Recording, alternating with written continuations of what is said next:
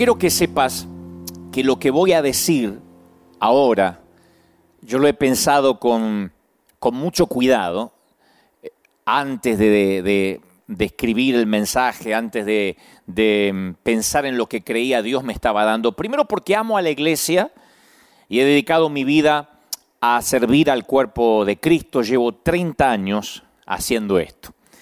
Y también digo esto con humildad porque sé que soy culpable de precisamente algunas de las cosas que yo voy a describir durante este mensaje que yo llamé escándalo, o que creo Dios me ha dado ese título.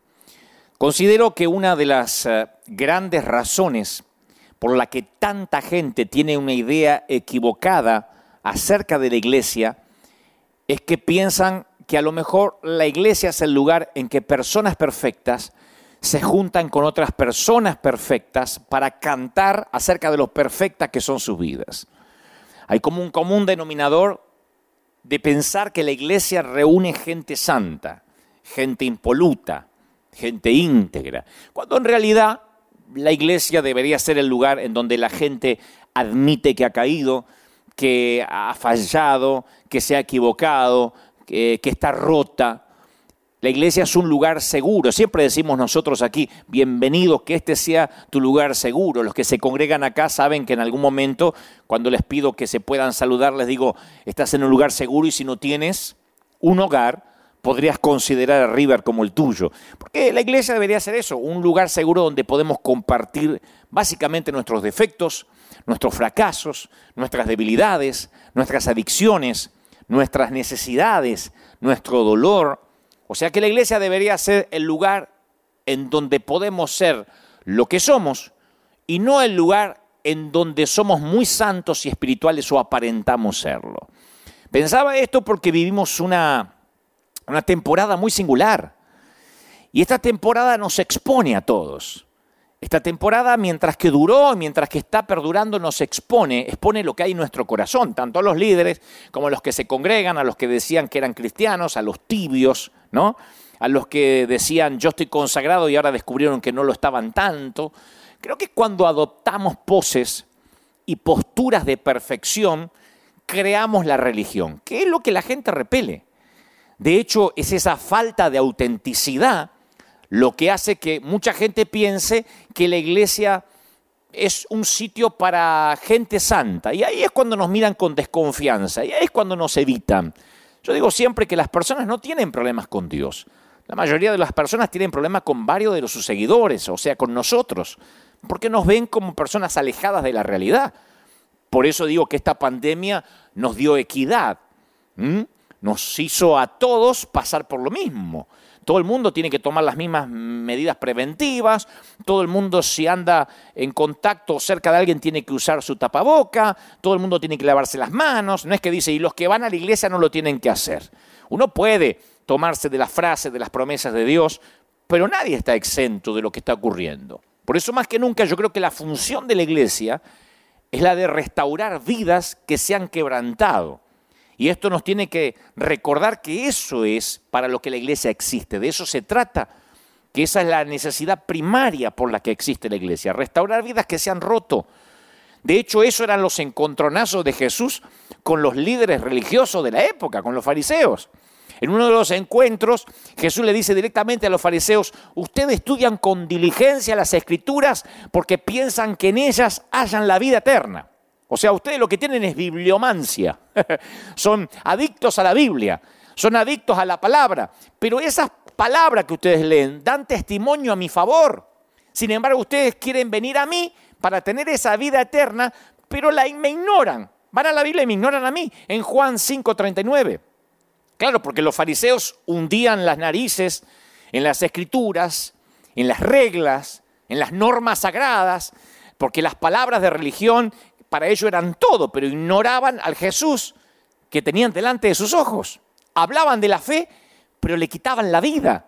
Y Jesús nos dice, como les dice o les dijo a los fariseos, que hablemos menos y hagamos más y lo sigamos más. Porque por lo general creo que tratamos de tapar nuestros errores y fracasos porque justamente son esos problemas, esos errores, esos fracasos, los que atrae a las personas a que puedan oír el Evangelio que comunicamos. Cuando la gente ve que somos personas normales, la gente se siente atraída porque ellos dicen, bueno, esta gente es como yo. Pero cuando uno trata de mostrar o fingir que no es como el resto, la gente toma su distancia. Pablo amplió esta verdad al decir, te basta con mi gracia, bástate de mi gracia, le dijo Dios, porque mi poder se perfecciona en la debilidad. Por lo tanto, por lo tanto yo gustosamente, dijo el apóstol, más bien voy a hacer alarde de mis debilidades para que permanezca sobre mí el poder de Cristo. Por eso me regocijo en, las debilidades, me regocijo con los insultos, con las privaciones, con las persecuciones, con las dificultades, porque cuando soy débil, entonces soy fuerte. Le dice Pablo, segunda de Corintios 12:9. Entonces el mundo nos ve como gente que los domingos escucha al predicador o al apóstol para después seguir siendo perfectos durante la semana. Y pienso que es por eso que el mundo mira a la gente de la iglesia con a veces cierto mm, menosprecio o a veces con burla, porque es como que hay un resentimiento hacia quienes no reconocemos el dolor y los problemas, como que a veces no nos sentimos nosotros que también vivimos lo que otros están viviendo. Claro, no vivimos en pecado porque recibimos el perdón de lo que hicimos, pero yo pienso que la gente a veces nos ve alejados, muchas veces nos vio alejados de la realidad. Eso es una autocrítica, por eso digo que con mucho temor digo esto, porque yo medité mucho en estos días de qué iglesia vamos a tener, qué iglesia vamos a presentar al mundo cuando todo esto pase. Porque todos conocemos gente que pone versículos en Instagram. Pero ¿cuándo has visto un tweet o un estado que diga, siento que soy un fracaso y lo que estoy viviendo me está matando? No lo contamos. Estamos tan dispuestos a comunicarle al mundo sobre lo maravilloso que nos va, la, eh, cómo Dios nos bendice, y cuando las cosas nos van mal las ocultamos. Entonces, ¿a qué le tenemos miedo? Tenemos miedo a mostrar de que somos humanos, de que estamos en proceso, de que somos gente rota, de que somos gente en reparación. Cuando como cristianos proyectamos este tipo de, de imagen perfecta al mundo, en realidad estamos poniéndonos en un lugar en donde el mundo nos va a juzgar. Es que el mundo se siente incómodo con los cristianos perfectos. Y ese sentimiento hace que muchos celebren después los fracasos de algún cristiano. En especial si se trata de una, de una figura pública y prominente. El mundo lo juzga enseguida diciendo, ves, yo te dije, este que andaba señalando a todo el mundo. Eso pasa porque a veces los predicadores nos queremos presentar como superhéroes. Entonces decimos, yo tengo una palabra y esta palabra Dios me la dio y cuando yo la suelte, la unción va a salir de acá y te va a pasar y te va a agarrar la chiripiorca porque yo la suelto. Y cuando este tipo después cae o se equivoca, la gente te juzga. Porque dice, te hacías el superhéroe de Marvel y resulta que estás tan roto como yo. Por eso yo tengo una sorpresa. La iglesia no tiene que ver con gente buena. La iglesia no tiene que ver con que aquí se congregan los vengadores. Tiene que ver con gente de quebranto. La iglesia es para gente rota, es un hospital, un hospital del alma. Por mucho que querramos higienizar la Biblia, porque nosotros nos pasamos toda una vida de cristianos tratando de hacer la Biblia más aséptica, más higiénica, más aceptable, este libro está llena de gente fallada, está lleno de gente fallada. Jacob había engañado, Pedro había negado a Cristo, David había cometido adulterio, Noé se emborracha, Jonás huye de Dios, Gedeón es inseguro, Miriam es chismosa, Marta se preocupa por todo, Tomás duda, Elías se deprime, Moisés era tartamudo inseguro, y sigo y sigo y sigo. La Biblia es un escándalo. El Evangelio es un escándalo. Y no nos corresponde a nosotros hacerlo más aséptico y decir predicar son las partes que no chocan tanto. Este es un libro de gente rota, esta es nuestra jurisprudencia, lo que en términos legales se llama los antecedentes legales de cualquier caso. La Biblia está llena de gente que se equivoca, de gente que fracasa y sin embargo Dios tiene favor, los perdona. Quizá te habrá pasado estar sentado en una conferencia, escuchando una conferencia, escuchando una, no sé, alguien que está hablando y hablando, y al cabo de media hora de cháchara incomprensible, De pronto el orador, el predicador, hace una pausa y pregunta si hay alguna, eh, hace, dice si hay alguna pregunta en la sala, ¿no? Dice, ¿hay alguna pregunta? No, no solo pasa en, la iglesia, puede pasar en un seminario de ventas, en lo que sea, en, en una reunión de multinivel. Y a veces es tan complejo lo que está hablando que no hay preguntas, nadie levanta la mano. Y uno dice, ¿será que no hay preguntas? ¿De verdad todas estas personas saben lo que está hablando este tipo? Y a uno que no entendió mucho, le asusta preguntar porque dice, voy a ser el único idiota que pregunta. Entonces no levantamos la mano y damos por sentado que los demás también entendieron. Si no, tendría que haber pregunta, pero eso pasa desde el colegio. Yo tenía un profesor de matemática que no le entendíamos nada, decía alguna pregunta. Supongo que no serán tan tontos para no entender. Entonces, ¿quién iba a preguntar? Nadie. Entonces, uno no pregunta porque tampoco nadie se anima a preguntar. Yo lo veo con algunos predicadores, esto es algo que tenemos que aprender. Yo lo veo que estoy seguro que nadie entiende, nadie comprende, pero por alguna razón todos dicen amén. El predicador dice, ¿me entiendes? Amén, dicen todos, aunque uno no entienda. Uno dice amén porque dice, si los demás dicen amén, voy a decir amén también. Los psicólogos sociales lo denominan ignorancia pluralista. Ignorancia pluralista, que se da cuando un grupo de personas actúa de determinada manera porque piensa que el resto lo entiende. Y la ignorancia pluralista hace que, por ejemplo, las empresas continúen llevando a cabo estrategias fallidas, año tras año, no les resulta, pero hay una ignorancia pluralista, nadie se atreve a contradecir al comité, al BOR. La ignorancia pluralista hace que los gobiernos se empecinen en implantar políticas impopulares. La ignorancia pluralista es obstinada, lo hace y continúa con lo mismo hasta que alguien se atreve a alzar la voz y decir, esto no está resultando.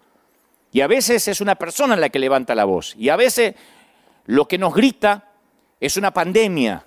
A veces nos grita un caos como este para que prestemos atención que a lo mejor tenemos que reinventarnos, cambiar la manera hasta de transmitir el mensaje. Hans Christian Andersen, el famoso escritor danés de cuentos infantiles, ilustró un fenómeno, este fenómeno de ignorancia pluralista, en un cuento. El traje nuevo del emperador. Yo sé que lo habrán escuchado en alguna ocasión o lo habrán visto en la tele, en alguna película. Él escribió el cuento en 1835, 1835, mucho antes de que los científicos le pusieran nombre a este fenómeno, esto de de ignorancia pluralista. Y yo estoy seguro que a lo mejor conoce la historia. Un, emperador narcisista se rodea de personas que solo le dicen lo que quieren oír. Entonces aparecen dos timadores, testigos de la ridícula situación que vive el imperio, se dan cuenta que pueden ganar mucho dinero sin esfuerzo. Y estos dos timadores anuncian que son los mejores sastres del mundo, los mejores modistos, y se ofrecen a fabricarle un fastuoso traje para el emperador, ropas nunca vistas. Y hacen correr el rumor de que solo los más puros de corazón podrán ver los maravillosos ropajes. Que los que no son puros, los que son simples, no lo van a poder ver. Así que por fin llega el día y el emperador se viste con su traje nuevo, que era invisible. O sea, ellos hacían que cosían, no había tela. Pero nadie se animaba a decir yo no la veo, porque si decías yo no estoy viendo la tela, automáticamente te dabas autoincriminando de que no tenías corazón puro. Y el primero que no veía la tela era el emperador. era el que no estaba viendo nada. Pero si decías, che, yo no veo la tela, se iban a dar cuenta que este era un torpe, que no tenía corazón puro. Así que todo el mundo simulaba que veía la tela. Los timadores sabían que no existía la tela, que era invisible. Bueno, no era invisible, no existía. Pero nadie se da por aludido de que no la estaba viendo, ¿no? Así que el rey en calzones se pone la supuesta eh, ropa, el fastuoso traje, obviamente en el, espejo, ve que está en calzones, pero no lo reconoce, porque el que está al lado, que tampoco ve nada, le dice, qué tremendo traje. claro que sí. Y entre todos ellos estaban fingiendo, porque la ropa no existía. Así que anuncia el paje de armas sale y hace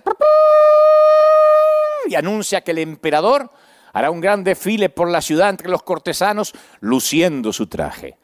Y de repente el tipo sale en calzones, obviamente.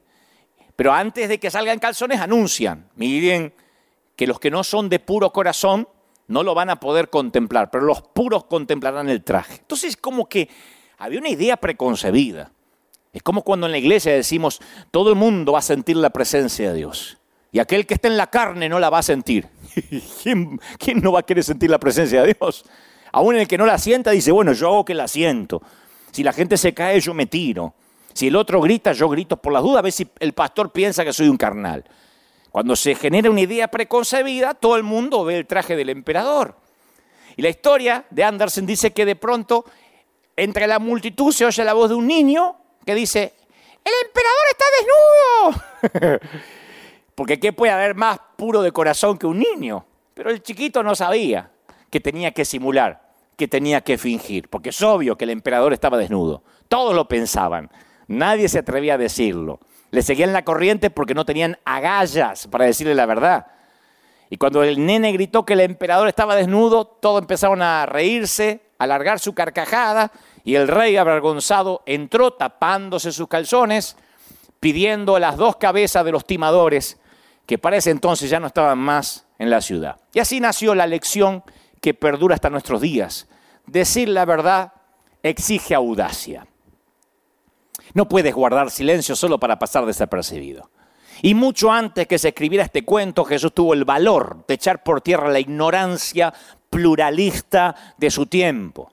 Porque a medida que estudio la vida de Jesús, lo que más me asombra no son los milagros, es la autenticidad porque él se mostraba como una persona, como una persona serena, pacífica, pero no evitaba los conflictos. Corregía a los discípulos, decía lo que pensaba, no se andaba por las ramas, iba siempre al grano, hacía que los otros se sintieran incómodos si era necesario. Jesús permitía que la verdad quedara por detrás de la cortesía. No rehuía los enfrentamientos. Porque a veces dicen, ¿Cómo obraría Jesús? Así no hablaría Jesús, porque tienen la imagen de un Jesús pusilánime. Le cortaron las uñas al león de Judá. Porque cuando uno ve a Jesús en la Biblia, uno se da cuenta que nadie había osado desafiar a los fariseos hasta que llegó él. Tenía el atrevimiento de decirle hipócritas. Hay que predicar diciendo hipócritas. Y no dentro de un templo con gente que te aplaude. Se lo decía jugando de visitante, no de local. Porque de local somos todos profetas.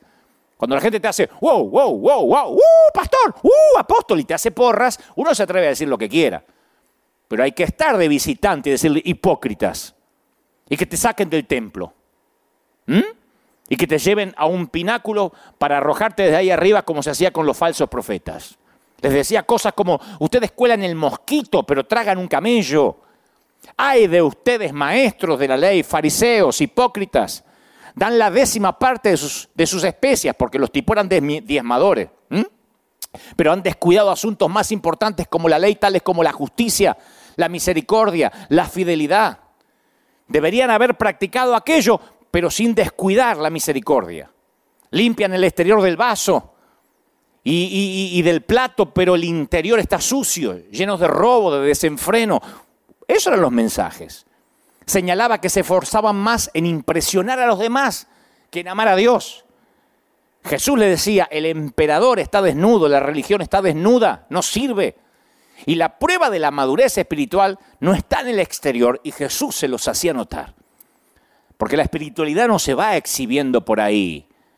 La espiritualidad no se muestra desde un canal de televisión. La espiritualidad no se demuestra a los gritos ni sacando decretos se desarrolla dentro de nosotros. La razón por la que nos confunde es que siempre queremos hacer de Jesús alguien que Él no es y del Evangelio algo que tampoco es. Porque si lees la Biblia con sinceridad, vas a poder adjetivizar a Jesús de como cualquier cosa menos como legalista, o que juzgaba a la gente, o que era religioso.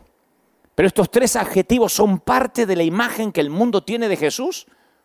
Pregunten ustedes en la calle a una persona quién es Jesús y te hablarán de una persona moral, alguien que estableció un parámetro que hay que cumplir en la vida si quiero seguirlo. O te hablarán de cristianos que andan por ahí juzgando a todo el mundo. Y muchas de esas reacciones se basan en las experiencias de vida que muchos han tenido con la iglesia. Hay muchos a quienes la religión les causa alergia por la práctica vacía de normas, de reglas, se vacunaron contra la iglesia.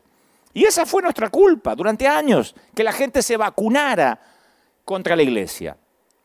Y yo temo que muchas personas transfieren ese tipo de experiencias negativas a la persona de Jesús. Y me parte el corazón, porque por cierto no es el Jesús que conocemos, no es el Jesús que yo conozco, no es el Jesús de la Biblia. En Juan 9 tenemos el relato de cómo Jesús sana a un ciego de nacimiento. Y los fariseos se enteran de que Jesús lo había sanado, pero en sábado, transgrediendo las leyes y normas que para ellos eran importantísimas. O sea, no importa que el ciego no había visto nunca y ahora ve. El tema es cuándo lo sanó y cómo lo sanó. Acusaron a Jesús de haber pecado porque había violado las reglas del día santo. O sea, no importa que es un milagro, pecó porque no lo hizo en el tiempo correcto. Una locura. O sea que el legalismo les impedía ver a Jesús como quien era. Los ciegos eran ellos. Y algunos de los fariseos comentaban, no, este hombre no viene de Dios porque no respeta el sábado.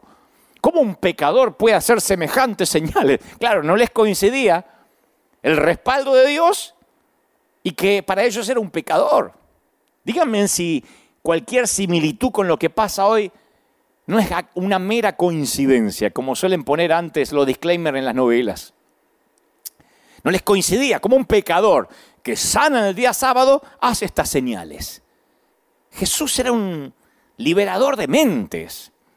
Y en las iglesias, en nuestras iglesias, este es el principal enemigo enquistado Creemos que todos tienen que vestir, hablar y hasta decir las mismas palabras. Y cuando alguien intenta ser diferente, dice, hijo del diablo, ¿no? Y creo que eso tiene que ver por un preconcepto que tenemos, que todo tiene que ser igual. Y cuando no muestras a los demás tu verdad, se convierte en una versión fragmentada de tu personalidad. Cuando no mostramos quiénes somos, cuando nos hacemos pasar por personas que no somos. Como dice el Señor tantas veces, Él se daba cuenta que el exterior no coincidía con el interior de los que cuidaban las leyes. Entonces, cuando te preocupa más la impresión que das a los demás que la persona que eres en realidad, es desgastante, es agotador. En su famoso libro Viaje Seguro de Anne Laimot, escribe que en general todo está enmascarado, todo está perfumado en la vida, todo está disfrazado en este mundo, dice, pero seduce mucho cuando ves a alguien real y humano de verdad.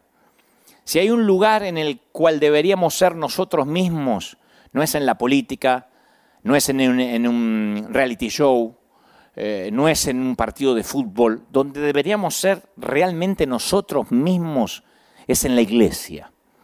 Aquí deberíamos confesar nuestros peores pecados. Lo bueno, lo malo, lo feo, todo debería estar en la iglesia, en un hospital, porque eso es lo que hay. ¿Qué hay ahora en un hospital? ¿Qué hay ahora? ¿Vieron los enfermeros, nuestros héroes contemporáneos? ¿Qué te dicen que hay en los hospitales? Gente yendo para la morgue, gente directa al crematorio sin pasar por un funeral, por un memorial, y ellos trabajando y luchando para preservar las vidas en contra de un virus y en contra de una pandemia y seguramente si les preguntas cómo está el hospital, no te van a decir, es un lugar de gente sana, no dejamos entrar a cualquier enfermo. Un hospital es un hospital, con todo lo que pasa ahí adentro, y una iglesia es un hospital del alma. Pero no sé por qué en las iglesias todo el mundo o nadie se atreve a decir, el emperador está desnudo. Alguien tiene que decir, el emperador está desnudo, y eso lo tenemos que decir nosotros, el emperador está desnudo. Somos frágiles, somos gente rota. Eso es lo que creo nos tiene que enseñar a la iglesia. Esa es la, no sé si la nueva iglesia o el nuevo paradigma que tenemos que adoptar. Cuando yo comencé, como digo siempre, por un error de papeleo en los cielos, como pastor hace un poco más de 10 años, debo ser uno de los más novatos entre mis colegas, yo debo confesar que yo estaba tratando los primeros años de parecer un pastor de hablar como un pastor. Yo intentaba parecerme a cierto grupo de predicadores, de apóstoles que conocía, y un día me dije, Yo no soy así. Y por mucho que lo intente, nunca voy a lograr ser como ellos. Pero no estoy criticándolos, digo al contrario, a desmérito mío. Yo digo, no, no, no, no, no creo que algún día voy a poder ser como ellos. Así que un día me relajé, ya hace unos cuantos años. Porque uno trata de hablar, de vestirse, de parecerse a los demás y deja de ser uno mismo y empezamos a parecernos al que todo el mundo quiere que seamos. Pero cuando cedemos ante esa conformidad perdemos nuestra originalidad y en algún punto perdemos nuestro alma en lugar de convertirnos en esa persona que Dios quería que fuéramos. Así que desde hace unos años yo confieso que estoy tratando de ser yo. Y esa es una diferencia enorme. Porque antes me preocupaba mucho por la autoridad y la autenticidad. Pensé que había una dicotomía, lo dije la semana pasada. Una de mis metas como líder ahora es mostrar lo humano que soy. Y me doy cuenta que cuando más me muestro como soy, más Dios se lleva la gloria. He descubierto que la autenticidad, lo diré otra vez, no socava la autoridad. Mientras más auténtico soy, más autoridad tengo. No salimos airosos cuando tratamos de ser quienes no somos. Quedamos atrapados en una mentira. Y lo peor, nos convertimos en esa mentira que mostramos. Dijo un famoso predicador alguna vez, lo peor que nos puede pasar a nosotros los pastores es creernos la propia gacetilla de prensa que escribimos. Hace falta mucha valentía para dejar de tratar de impresionar a los demás y despojarse de las vestiduras. Yo no sé si leíste la Biblia últimamente con ojos nuevos. Le hablo a los que hace años estamos en el Evangelio. Pero a mí me encanta, leer la Biblia a veces como alguien novato. Y entonces hay historias maravillosas que damos por sentado. Dios le dice a Ezequiel que cocine sus comidas con estiércol durante 390 días, Ezequiel 4.12. Le dice a Oseas que se case con una prostituta. Eh, a Dios le encanta la variedad un, asna le habla a Balaán. Él siempre actúa de manera divergente. Pero por alguna razón nosotros apreciamos mucho la normalidad. Desde la cuna a la tumba nos presionan para que seamos normales y ni te cuento dentro de la iglesia. A veces me dicen, ¿y por qué usted usa ropa negra? Yo digo, debe ser alguien que no sé, que, salió de algún monte. No, entro a sus perfiles y es alguien medianamente, aparentemente, que está en la media de la inteligencia, de la eh, preparación. Dice, ¿por qué usa ropa negra? Esa no es la forma que se vestiría un hombre de Dios. No pierda la senda antigua. Yo creo que si me visto de blanco diría, ¿y por qué se viste de blanco? Otros dicen, usted nombra los versículos, pero no los lee desde la Biblia. Y yo digo, ¿quién dice que el gusto de cada uno, como decíamos el domingo pasado, tienen que ser los gustos de Dios? Si hay un lugar en que se debería celebrar la diversidad es en la iglesia. Pero en muchas de nuestras iglesias la santidad es interpretada como uniformidad. Una manera de hablar, una manera de vestir, una manera de comportarse, una manera de saludarse. Pero eso es espiritualidad superficial a nivel piel. Es solo un rebaño clonado, no es bíblico. La Biblia describe a la iglesia como un cuerpo y cada persona es parte distinta de un cuerpo una dimensión espiritual del crecimiento espiritual, vaga redundancia, consiste en ser quienes somos y no en quienes no somos. Por eso comencé diciendo al principio de este mensaje que esto que nos está pasando como globo terráqueo nos tiene que ayudar a los que tenemos, a los que llevamos adelante, estamos al timón de estas naves insignias llamadas iglesias, pequeñas, grandes, eh, chiquitas, a ver un nuevo paradigma, presentar el Evangelio de la manera sencilla que Jesús lo presentaba. Yo creo que, no creo que comprendamos en profundidad el episodio o el pasaje bíblico donde el Señor dice, vengo a liberar a los cautivos en Lucas. Significa mucho más que liberar o eh, quitarte el pecado de encima. Él vino para sacarnos ese, esa camisa de fuerza psicológica religiosa. Esa es la redención del potencial que Dios puso en nosotros. Jesús tocaba a los leprosos, sanaba el día de reposo, defendía a las adúlteras, le lavaba los pies a los discípulos, daba vuelta a las mesas en el templo, hablaba con las samaritanas, tenía fiesta con los recaudadores de impuestos, se la pasaba ofendiendo a los fariseos. Yo me pregunto si realmente estamos siguiendo sus pasos o estamos adorando lo incorrecto. Yo tengo una teoría es una teoría. Torpe teoría, pero teoría al fin. Puede ser torpe o no, pero es mi teoría. yo creo que mientras más cosas nos vayan bien, estamos más propensos a tener más problemas de identidad. Porque es más fácil fundamentar nuestra identidad en cosas incorrectas. En vez de uno apoyarse en la gracia de Dios, nos apoyamos en el aspecto externo, en la sana doctrina, en, el dinero, en nuestra mente. Entonces cuando ahora se nos cae todo porque hay cuarentena, porque el mundo cambia, nos damos cuenta de que aquellas cosas que nos apoyamos ya no están. Y nosotros fuimos diseñados para adorar. Todos somos adoradores. La cuestión no es si vas a adorar o no, sino a quién vas a adorar. Los ateos adoran también. No adoran como hacemos los cristianos, pero adoran otras cosas. Los problemas de identidad son consecuencia de adorar lo que no merece adoración. Si adoras lo incorrecto, estás construyendo un castillo de naipes, tu casa sobre la arena. Fundamentas tu identidad en la escuela y te gradúas. Entonces, ¿qué identidad te queda? Fundamentas tu identidad en el trabajo y te jubilas o te, o te despiden.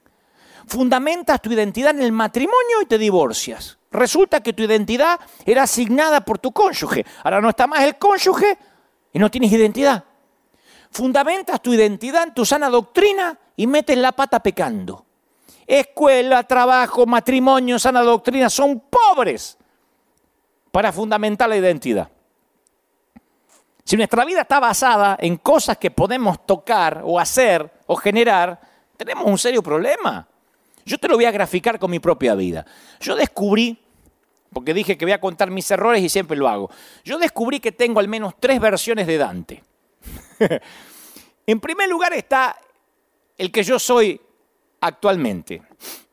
Este, este hombre tiene un lado positivo, pero también muchas debilidades, muchos problemas que no quieres conocer. Yo lo llamo el Dante frustrado, tal como soy. También está el Dante que me gustaría poder ser. Ese es todo, es todo lo contrario al Dante frustrado que soy. Yo lo llamo el Dante futuro. Dante futuro es perfección. si pudieras conocerlo, quisieras casarte con él, votarlo como presidente. En vez de presidente, presidente. o tenerlo entre tus contactos.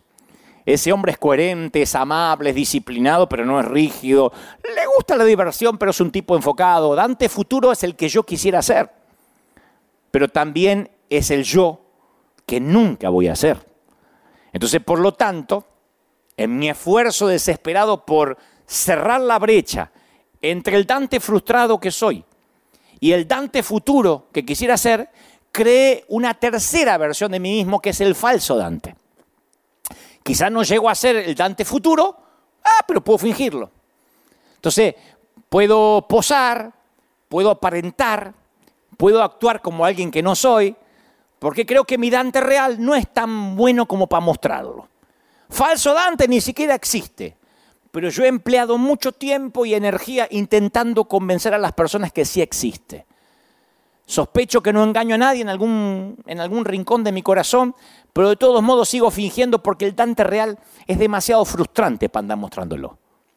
Y como me pasa a mí, te pasa a ti, nada más que me puse como ejemplo para que no sientas que te ataque. Eso hacemos, fingimos. Repetimos lo que nos dice el apóstol. Decimos amén, amén, a cosas que no entendemos. Hay alguien que nos dice porque el cronos y el kairos y la indisolubilidad de la Trinidad se suelta y la palabra grafita. Amén. Decimos, no entendemos nada, un cuerno, pero decimos amén. Y mostramos una bendición fingida en lugar de reconocer que somos gente rota. Hacemos todo lo posible por mantener la imagen que tenemos la vida resuelta y no la tenemos. Por lo tanto, retocamos las imágenes, aplicamos Photoshop a los fracasos. El matrimonio va mal, pero le ponemos Photoshop. Los hijos se empezaron a revelar, pero le ponemos un filtro. Venimos a la iglesia y tenemos ganas de llorar, pero nos ponemos a danzar para que nadie sepa que estamos dolidos. Poca gente en la iglesia, a menos que sean nuevitos, dicen, vengo destruido. Después no se puede decir porque te falta fe. No podemos vivir iluminando y poniéndole filtro a quienes somos. Dios no ama a tu yo futuro. Él ama a tu yo verdadero, incluso con las partes más frustrantes. Dios no puede bendecir al falso Dante, el hombre que finjo ser. La bendición fingida nunca prospera. Y sin duda no puede bendecir al Dante futuro, que ni siquiera existe. Pero, Dante, pero Dios puede bendecir al Dante frustrado, la peor versión de mí. Dios ama mi yo real. Por eso dejé de querer parecerme a otros. Un día dije, por algo soy el hijo de Federico y Nelly. Por algo soy el hijo de un alemán y una inglesa. Por algo Dios hizo que yo naciera en Billinghurst, San Martín, Buenos Aires y no en Massachusetts. Por algo Dios me dio este acento y no otro. Y me reconcilié conmigo mismo y a partir de ahí dije, Dios ama este yo real, no el falso el que quiero mostrar. Yo también podría pasar aquí y que me agarre la chiripior, que, que tenga tanta unción que, oh, no puedo continuar. ¿Y a quién engaño? La gente que es atea, la gente que no es cristiana dice, es un timador. Porque me quiere hacer creer que está en una dimensión diferente. Y ahí es cuando la gente se siente frustrada. Yo te voy a hacer un examen sorpresa rápido. Ahí en casa quiero que me responda o me respondan si son varios. ¿Cuál de estas dos afirmaciones es, verdadera? Número uno, Dios nos ama porque Jesús murió por nosotros. Lo diré otra vez, Dios nos ama porque Jesús murió por nosotros. Segundo, Jesús murió por nosotros porque Dios nos ama. La primera frase suena muy espiritual, Dios nos ama porque Jesús murió por nosotros. O sea, Jesús redimió nuestro desastre, murió por nuestras injusticias. Cuando Dios nos ve, ve a Jesús, que se interpone así y dice, no lo mates, no lo mates. Entonces, Dios te quiere matar, pero lo ve a Jesús delante. Yo escuché mensajes así. Cuando Él te ve a ti, ve a Jesús y por eso no te liquida. Pero si uno lee Juan 3:16, sabrás cuál respuesta es verdadera. Dios no nos ama porque Jesús murió por nosotros. Jesús murió por nosotros porque Dios nos amó. Él nos amó primero, antes de que nosotros hiciéramos nada y antes de que Jesús lo hiciera todo. Él nos amaba antes y nos ama ahora porque Dios es amor, no es que tiene amor, es. Pensamos, fue muy bueno que Jesús muriera por mí porque de lo contrario no había forma que Dios pudiera tolerarme. No, Mientras tanto, nosotros suponemos que Dios está enamorado de la futura versión de nosotros, que Dios ama la versión perfecta de nosotros, la versión imposible. Pero Dios ama a la persona que somos en este momento. Y decimos, bueno, es que tal vez si puedo dejar de fumar, dejar de maldecir, yo insulto mucho. Tal vez si le dejo de gritar a mis hijos, dejo de comer helado por la noche, ¿eh? dejo de, frustrarme cuando mi suegra viene a casa. Tal vez si, no sé, si ah, amo más a mi esposa o a mi esposo, si enderezo mi vida, entonces yo sé que Dios me va a amar. Ahora solo me tolera, ya me va a amar más adelante. David escribió, el Señor, David escribió algo que es maravilloso. Él dice, el Señor es como un padre con sus hijos, tierno y compasivo con los que le temen porque Él sabe lo débiles que somos. Se acuerda de que somos tan solo polvo. Salmo 103, 13. Ahora yo sé que hay gente que dice, ah, entonces uno llega como está y no tiene que anhelar la santidad, no tiene que cambiar. Sí, pero la pregunta es, si somos perfectamente aceptados como somos, ¿qué nos motiva a cambiar? Y ese es el gran tema. Dios te ama para que puedas cambiar. O sea que lo que posibilita el cambio, lo que te hace desear el cambio, es la experiencia del amor. Diré esto y quiero que lo prestes atención, quiero que prestes mucha atención. La meta del cambio no es para que Dios te ame. Ese fue el error de la iglesia por años. Cambia y Dios te amará. Ven a la iglesia, congrégate, pone el diezmo, la ofrenda, toma la santa cena, repite lo que dice el apóstol y lograrás que Dios te ame. La meta del cambio no es para que Dios te ame. El amor de Dios es el regalo que hace posible las metas. Y cuando uno trata un regalo como una meta, ambos se debilitan. Yo estoy seguro que has oído el dicho, nunca hay una segunda oportunidad para una primera impresión. Es un aforismo. Pero cuando se trata de Dios, la palabra impresión no es relevante, porque Él conoce tu verdadero yo. No tienes que impresionarlo para conseguir su favor. Yo conozco a alguien que trabaja para un líder que es muy impulsivo, muy intenso, un tipo que sabe dónde va, como son todos los líderes que a veces uno los puede confundir por gente déspota, pero generalmente el líder, si es líder, es pragmático, ¿no? Es muy ecuánime, muy pragmático y sabe cómo ir, de, de qué manera ir y cómo va a llegar hasta ahí. Y este amigo trabaja para un líder así y una vez le pregunté, ¿no se te hace difícil trabajar con alguien tan exigente? Y yo nunca me olvidé su respuesta. Me dijo, y a mí me costaba trabajo al principio, pero tuvimos una conversación con mi jefe que lo cambió todo. Dice, mira, la mayor parte de nuestra comunicación se produce a través de emails, de correos electrónicos. Y una vez me mandaba un correo detrás del otro y no pude soportar más porque te decía, haz esto, haz lo otro, cuando hagas esto no lo hagas de esta manera.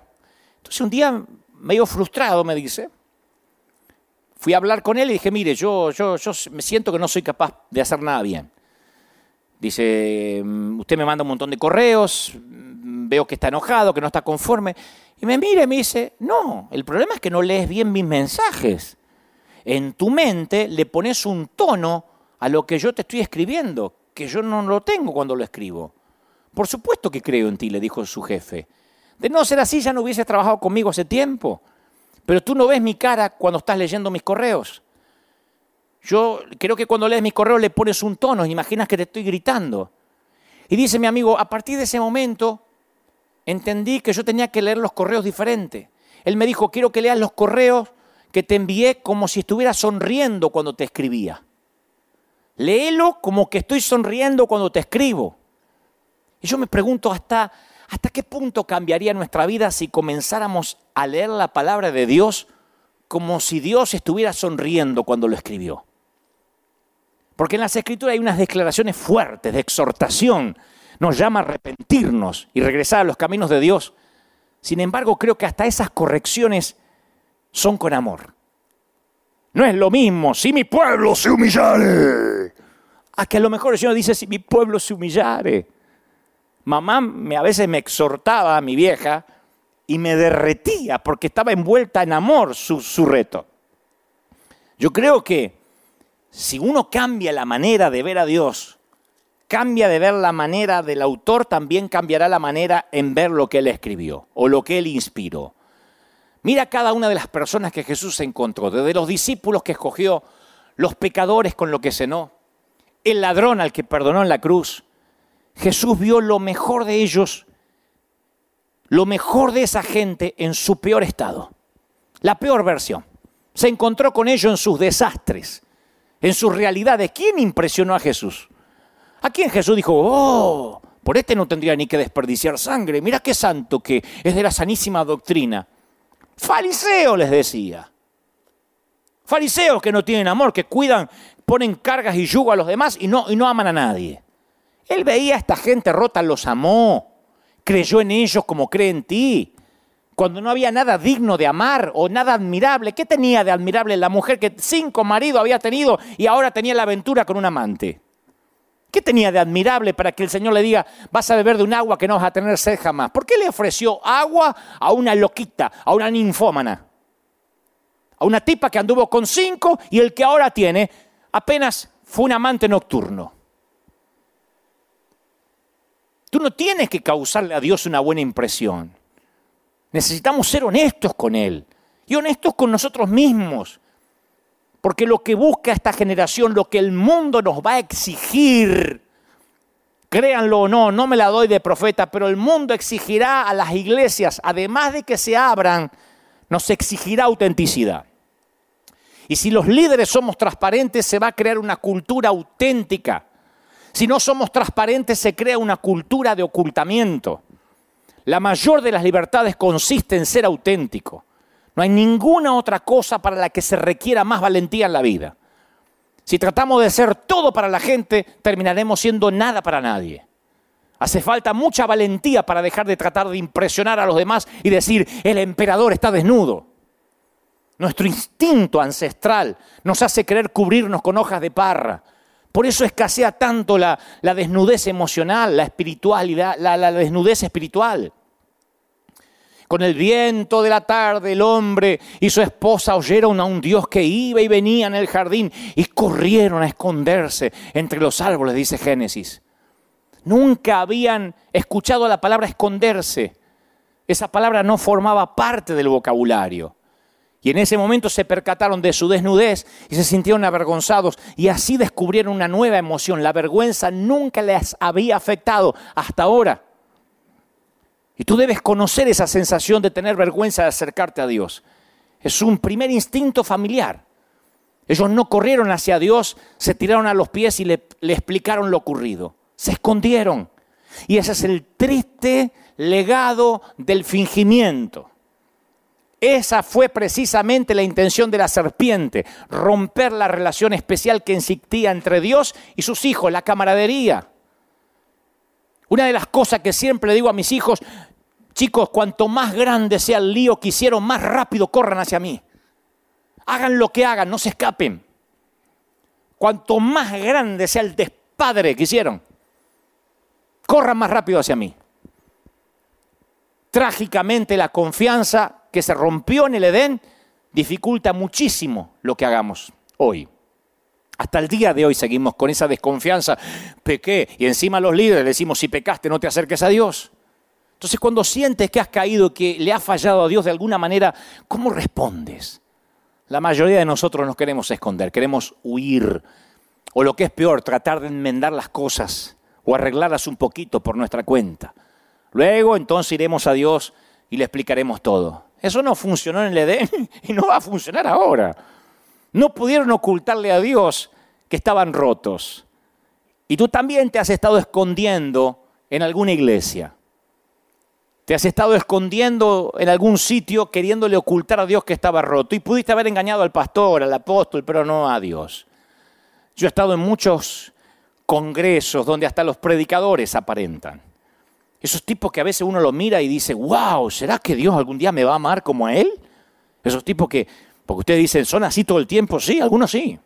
Aleluya, recién venía para acá. Y mientras orinaba, Dios hablaba conmigo, me decía, hijo, yo digo, wow, a mí nunca Dios me habló orinando. Entonces a veces uno los ve a esos tipos y dice, wow, te parece que no, no tienen el WhatsApp de Dios. Yo recuerdo uno en particular, yo era, yo era pibito, recién estaba empezando, era un muchacho. Y tenía la providencia divina de estar en un congreso con estos oradores, algunos más sencillos que otros, pero había uno que parecía literalmente que no, no, este no andaba en Uber ni en auto, este venía en carro de fuego y se iba en carro de fuego. Yo estoy seguro que Elías le prestaba el carro. Se vestía así como actor de Hollywood, un anillo en cada dedo, un pañuelo de cuatro puntas, un, un trabacorbata, una paloma, un clic, tenía todo, tenía too much, tenía todo lo que había, todo lo que había disponible, toda la bijula tenía encima. Y luego, me acuerdo que predico, me toca predicar a mí y el tipo, el hombre me está escuchando. y después nos quedamos solos y el Señor lo tocó porque yo creo que Dios, Dios se vale de lo que sea, de la manera que sea para tocar a veces los más, los que parecen más, más duros. Luego que, que transmití lo que considero Dios me dijo, me acuerdo que se quitó el reloj de oro incrustado en diamantes y me mostró las cicatrices que quedaron en, su muñeco luego, en sus muñecas luego de un fallido intento de suicidio, aún ya conociendo a Dios. Yo no tenía idea de que alguien pudiera empacar su dolor tan hermosamente, que alguien pudiera envolver su dolor tan hermosamente con tanto fingimiento. Y mientras que veía que el hombre lloraba, me di cuenta que un traje de diseño no puede ocultar el dolor ni tampoco las camisas de seda lo ocultan. Tampoco sirve fingir mucho. Cuando nuestro Padre amoroso vio el patético intento de Adán y Eva por cubrirse, dijo, eso no es suficiente, ¿qué van a hacer con una hoja de parra? Y la Biblia dice, y Jehová hizo, y Dios hizo al hombre y a su mujer túnicas de pieles, túnicas de pieles y los vistió. Génesis 3, Génesis 3, 21, hizo túnicas de pieles y los vistió. De hecho, ellos si serían cubiertos sería porque alguien tenía que morir para que ellos pudieran ser cubiertos. Miren qué metáfora más bonita, ¿no? Que un animalito tenía que vertir su sangre para cubrirlos a ellos, porque es la primera vez que se habla de cubiertas de pieles. Esas pieles salieron de algún animalito. O sea, ya no tienes que esconderte. Eso es lo más bonito. Uno tiene que aprender que es amado como es. No necesitas ponerte una máscara, Dios te ve tal cual eres, no, no necesitas fingir. Está bien que no estés bien. Tenemos que aprender los pastores que Dios nos va a mandar gente y tenemos que decirle, está bien que no estés bien. Pero ¿de qué nos sirve decirle, vamos, grite, confiese, fue falto de fe, empodérese? Está bien que no estés bien. Hay alguien triste y preocupado por la pandemia, está bien que no estés bien. Hay matrimonios disfuncionales, aún conociendo a Cristo, está bien que no estés bien. No estoy celebrando la crisis, digo, no te sientas un paria. Si uno no se reconoce cómo es, ¿cómo va a correr a Dios al hospital del alma? La iglesia termina siendo un museo de santos. Yo digo siempre, ¿por qué nos cuesta entender tanto la gracia? Ustedes van a ver algunos comentarios después de este mensaje. Que Dante no habla de la sana doctrina, que no habla del arrepentimiento y el juicio. La gracia es escandalosa, es un escándalo. Porque la aceptación incondicional va en contra de la esencia del ser humano. Somos condicionales por naturaleza. Queremos que la gente se gane nuestro respeto. No ofrecemos favores inmerecidos. Y no nos importa juzgar a aquel que comete un desliz. Nos gusta ver sufrir al penitente. Un pastor mete la pata, dice una frase poco feliz como hace poco en Argentina y salen todos a matarlo, no se avergüenza, no tenemos nada que ver con ese. Vamos. O no dicen cosas peores en sus casas. No estoy defendiendo a nadie. Lo que estoy diciendo es, que nosotros todos tenemos errores, nada más que no se nos ven. Pero estamos listos para la crítica porque nos gusta buscar responsabilidades, buscamos justicia y equidad. Justicia, misericordia y gracia son cosas diferentes. Alguna vez yo lo expliqué aquí a la congregación.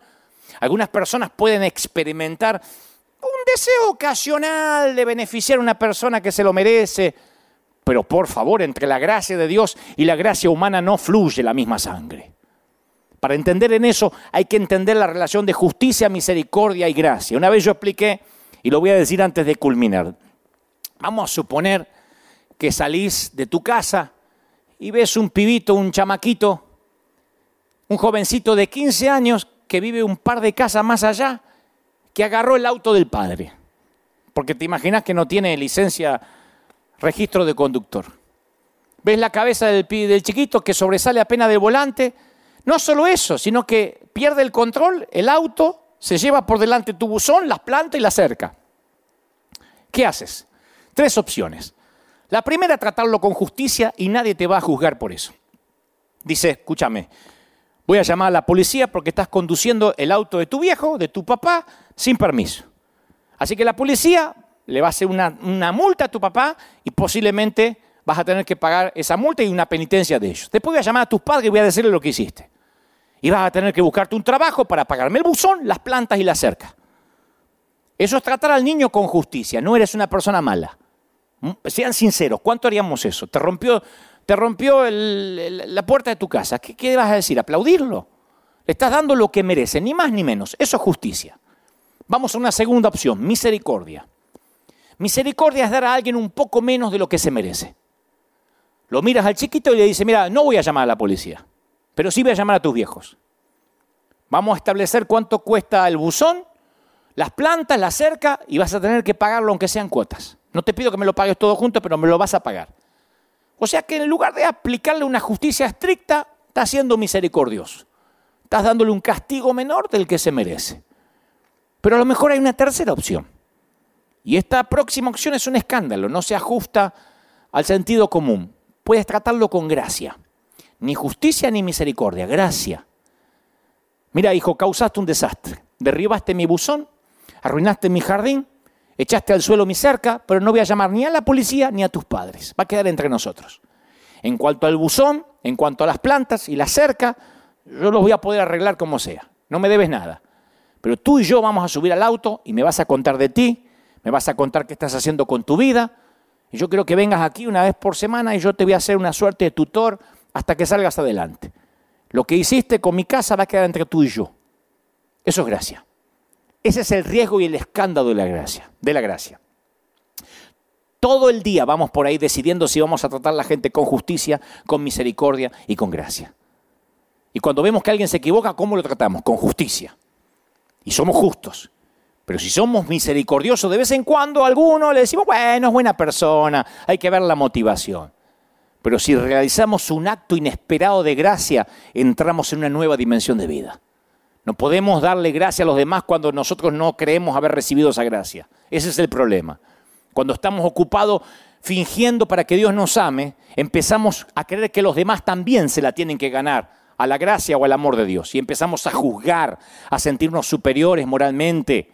Pero a quien mucho se le perdona, poco ama. A quien, perdón, poco se le perdona, poco ama. Y al que mucho se le perdona, mucho ama, dijo el Señor. Cuanto más gracia recibimos, más amor damos. Si no somos conscientes de la aceptación incondicional de Dios, no podemos mostrárselo a los demás. Pero cuando somos conscientes de la gracia de Dios en nuestra vida, nos mostramos tolerantes, amamos. Tú dices, si se puede no necesitar gracia, claro, no metiendo la pata nunca, no siendo lujurioso, nunca envidiar, nunca chismear. Si puedes vivir de esa forma tan impecable, yo te felicito. Me gustaría que algún día cuando esto pase, que vengas y me firmes la Biblia. Me gustaría sacarme una selfie así con cara de pato contigo, si realmente eres alguien perfecto, porque yo acá en River no hay ninguno, ¿eh? empezando por mí. Porque tu perfección, si es así, va a terminar matando de hambre a la condenación. Esa es la forma en que, dicho sea de paso, según Pablo, la ley dice que no podía hacer las cosas porque la carne lo debilitaba, él no podía hacer las cosas en la ley. Así que me parece a mí que no es un buen plan intentar ser perfectos por uno mismo. Alguien debe estar pensando, bueno, ok, yo acepto la gracia, pero ¿y después si me equivoco otra vez? ¿Qué pasará la semana que viene? No solo somos salvos por gracia, sino la Biblia dice que somos sostenidos por gracia. No tengas miedo de entrar por gracia a las puertas del reino y luego hundirte en las aguas de los esfuerzos humanos. Una vez que Dios te tiene dentro, Él te cuida. Ninguna condenación hay para los que están en Cristo Jesús. Nunca fuiste menos salvo que el primer momento que Jesús te salvó. Ninguna mala acción ha descontado tu salvación. Ninguna buena acción ha enriquecido tu salvación. Mi salvación y la tuya no tiene que ver conmigo y contigo, sino con la cruz. No te ahogues en la cloaca de la condenación. A veces, porque soy medianamente conocido, no famoso, pero conocido, me encanta estar en algunos países, me ha pasado mucho, ¿eh? Ahora sí me van a envidiar. Estoy en un restaurante comiendo con alguien, con un grupo de, amigos y cuando estoy por pagar viene el camarero y me dice, no, no, no, ya está todo pagado, señor. ¿Quién? De aquella mesa. Y de aquella mesa me hacen, ¡Date que ver! A veces ni se acercan. A veces me piden una foto, compartir algo. Pero me encanta la frase, está todo pagado, Señor. Oh. Ahí es cuando agrego un postre. Yo digo, cuando algún día comparezca ante el tribunal de Dios, yo le voy a decir a Dios, eh, eh, Él, tu hijo ya pagó todo lo mío. está todo pagado. Me encanta, está todo pagado. Así que no pida justicia. Señor, yo aquí soy una buena persona. He estado esforzándome mucho, aleluya. He estado sirviéndote toda mi vida, aleluya. Estoy dando lo mejor de mí. Cuando vayas delante de Dios, lo último que querrás hacer es presentar un caso en base a lo que crees que mereces. Créeme, tú no, tú no quieres lo que te mereces. Créeme, tú no quieres lo que te mereces. La mayoría cree que si las personas son buenas, se merecen ciertas cosas buenas de parte de Dios. Merecen ser bendecidos, merecen ser felices porque hicieron un pacto, merecen que sus oraciones sean contestadas. Y esa creencia está basada, que su respuesta se basa en la calidad de nuestro desempeño. Y en realidad, cuando presentamos un caso en base a nuestro crédito, estamos fregados. Como diría Montaner, estamos fregados, mi hermano. Si tú crees que tienes crédito con Dios, estamos fregados. Cuando estaba en el segundo año de la secundaria, en Argentina, obviamente, tenía un profesor que era buena onda con nosotros, muy cool el tipo. Y decía, era el único que decía, tenemos varios, decía, yo no voy a revisar si hacen la tarea o no, eso quedará en sus conciencias, yo nunca voy a revisar si hacen o no hacen la tarea. Sugiero que hagan la tarea porque les va a quedar grabado lo que estudiaron en clase, pero no la voy a revisar. Eso para un adolescente es, no la hago. Esa era mi clase favorita, nunca hice la tarea, obvio. Si no la va a revisar, ¿para qué le va a hacer? Y cuando nos dio el primer reporte de calificaciones, me puso una C. No se calificaba con A, B, C, D. Para ser honesto, me puso como si fuera un 4. En ese entonces era del 1 al 10. Pero para que se entienda la mayoría de países, me puso una C. Y yo no me merecía una C. Yo dije, no me merezco una C, como, como un 4. Así que fui directo al profesor. Era una persona fácil, de fácil trato, me agradaba. Yo dije, seguro vamos a llegar a algún acuerdo. Le dije, profesor, ¿a qué se debe esta C? ¿A qué se debe este 4 que me puso tan baja nota? Porque yo soy bueno en la clase. Y me dice, no sé, vamos a ver, son muchos alumnos. Y empieza a ver el cuaderno de calificaciones, abre el cuaderno y me puso un montón de ceros en la calificación de la tarea. Ni en mis peores pesadillas hubiese imaginado que estaba llevando cuenta de la tarea que yo no presentaba. Claro, no la pedía, pero como no la presentaba me ponía cero. Yo lo había subestimado al tipo. Entonces el profesor saca una calculadora y dice, ah, tiene razón, Gebel, tiene toda la razón, usted no se merece una C. Usted parece que se merece una F. en otras palabras, usted no se merece un 4, se merece un 1. ¿Quiere que lo arregle? Me dijo. Y de pronto la C me pareció justa. es más, el 4 o la C me pareció misericordioso. Volví a sentarme y cerré la jeta. Yo creo que tenemos que darnos cuenta que si Dios de veras tomara su calculadora y su cuaderno de notas, ninguna de nuestras oraciones sería contestada. Nadie está calificado para presentarse delante de Dios y reclamar. Ni siquiera el que detrás del púlpito dice, reprendo el coronavirus ahora, ni ese. Ninguno de nosotros ha logrado la suficiente puntuación y las buenas obras para que de alguna forma exijamos con derecho hacer que Dios se mueva a nuestro favor. Jamás le pidas a Dios que te dé la calificación que te mereces. Las oraciones genuinas de fe están basadas en la gracia. Sé propicio de mí, pecador.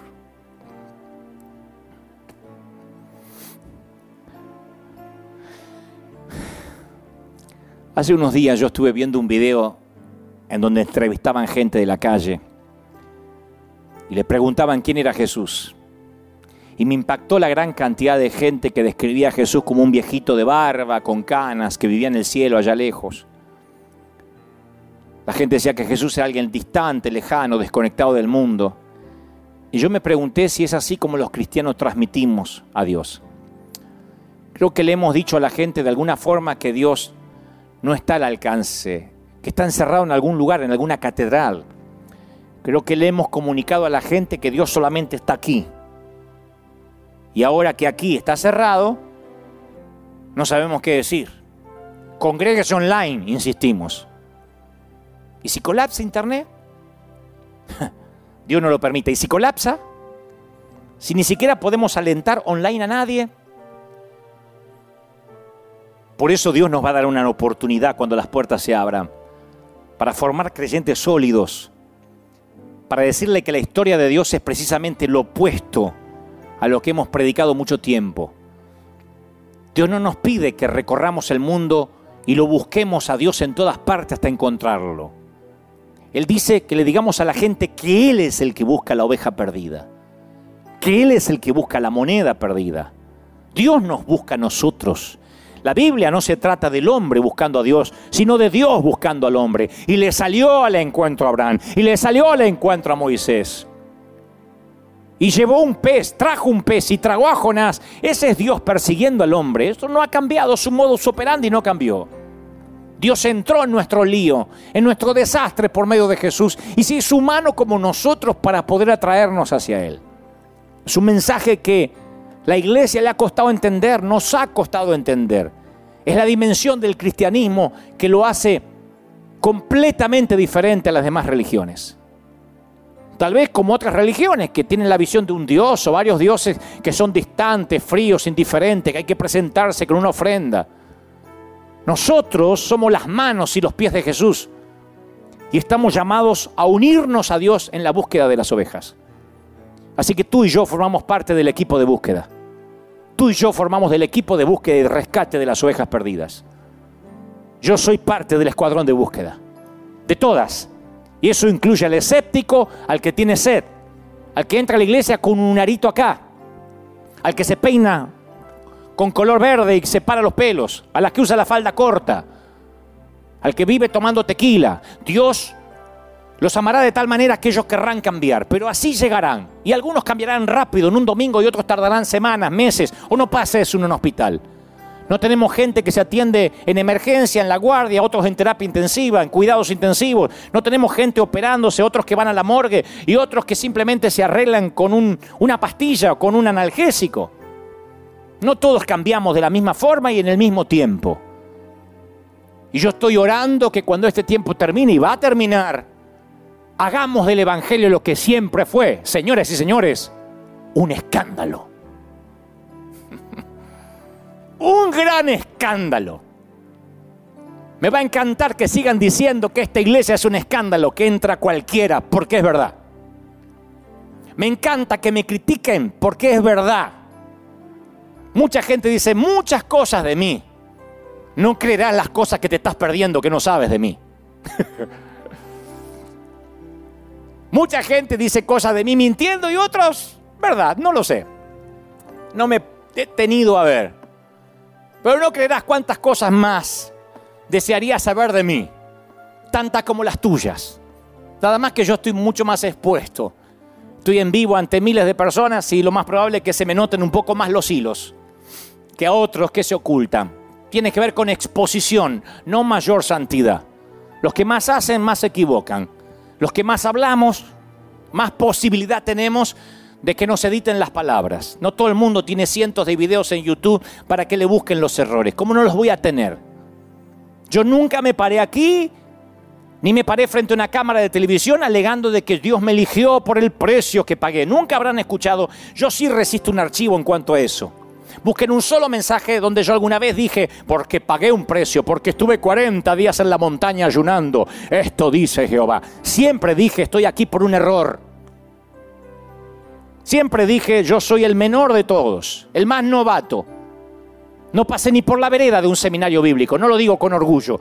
La vida no me dio tregua, no pude ir a aprender y a capacitarme como debiera. Tuve que ser autodidacta, leer mucho, prepararme mucho el resto de mi vida, porque no tuve la preparación académica ni intelectual que quisiera. No terminé la escuela secundaria. Hubiese querido terminarla. Así que no soy el más capaz, ni el más preparado, ni el más elocuente. Soy el que más errores tengo, el más roto y uno de los que más necesita de la gracia de Dios todos los días. ¿Y saben por qué entiendo la gracia y por qué la brindo? Porque sé que algún día la necesitaré más que ahora.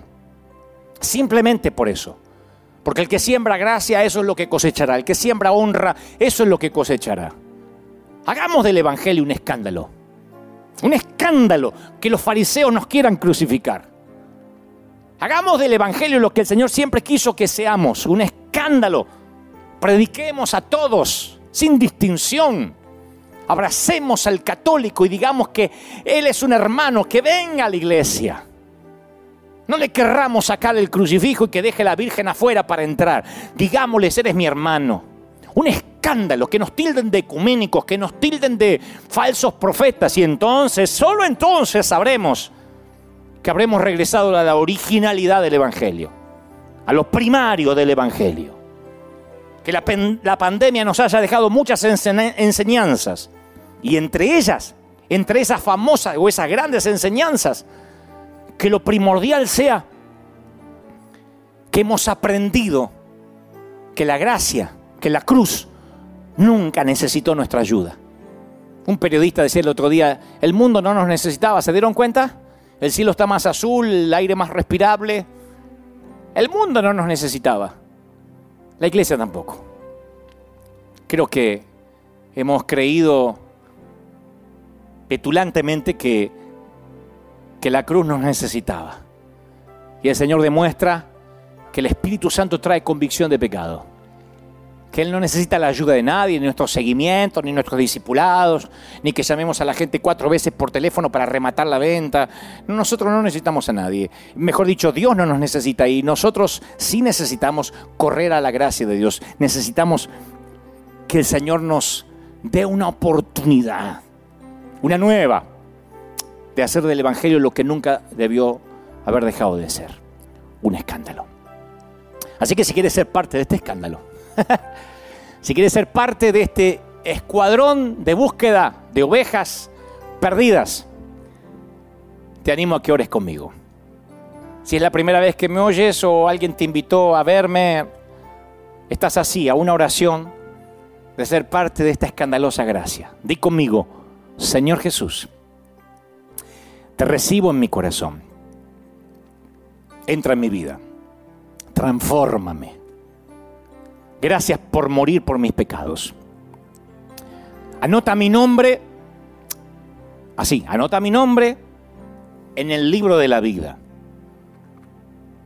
Gracias por regalarme una vida eterna contigo. Soy un desastre, dile al Señor, soy un desastre. Pero este flaco me acaba de decir que tú amas los desastres y me amas como soy. Y luego voy a cambiar, pero por amor y no por reglas o normas humanas. Así que acéptame tal como soy. Amén y amén. Me dice el Señor que te dé un beso, de su parte que te dé un abrazo y quedarás con Él en el paraíso cuando te toque partir a la eternidad. Oro por el resto, gracias por haber estado ahí. Al resto, a los que nos siguieron, a los que nos siguen domingo tras domingo, espero verte pronto acá. Como digo cada domingo, extrañamos un horror a la gente loca de River, al escuadrón del ejército de Dios. Extrañamos un horror a esa gente maravillosa, a esos bulliciosos, a esos hombres que lloran y las lágrimas le caen sobre sus bigototes. Extrañamos un montón a la gente que se viste elegantemente, que huele bien, que no es rica, pero siempre se pone lo mejorcito para Dios y vienen. Extrañamos a nuestros jóvenes, a nuestros adultos, a los chicos del tránsito, a nuestros sugieres, a nuestros muchachos de seguridad, a los maestros de escuela dominical, a todo el equipo de pastores, a nuestros músicos, el coro. Los extrañamos de verdad. Y ojalá que también nos extrañen a nosotros, ¿eh? Ojalá que cuando volvamos todo el mundo corra y que sin restricciones nos podamos abrazar. No me sentiré cómodo dando coditos. Ojalá que nos podamos abrazar.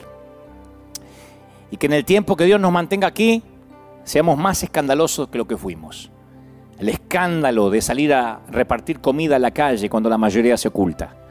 El escándalo de ofrecer amor cuando la mayoría condena.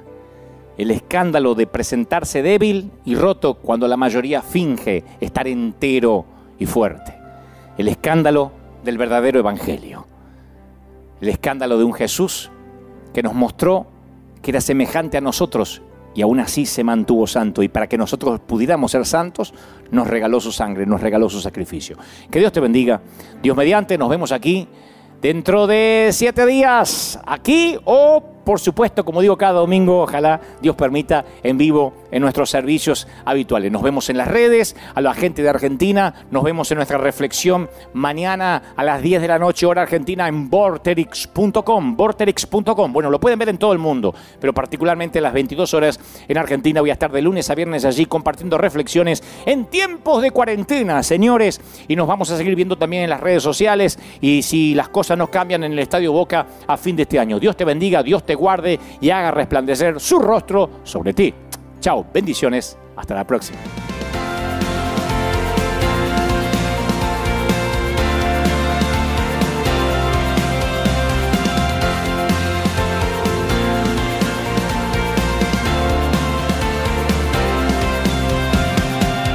Apareciste una noche de soledad, abandonado y perdido te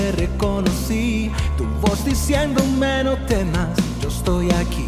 El Padre me envió por ti y me curaste las heridas, me sanaste mi Jesús. Todas mis cargas las dejaste allí en la cruz. Algo tan grande no lo puedo comprender.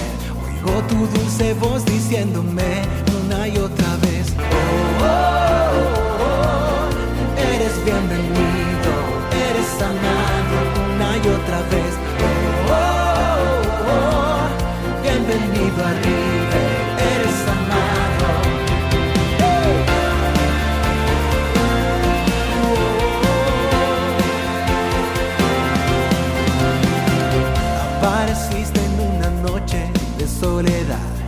Abandonado y perdido te reconocí. Tu voz diciéndome no temas, estoy aquí. El Padre me envió por ti. Y me curaste las heridas, me sanaste mi Jesús.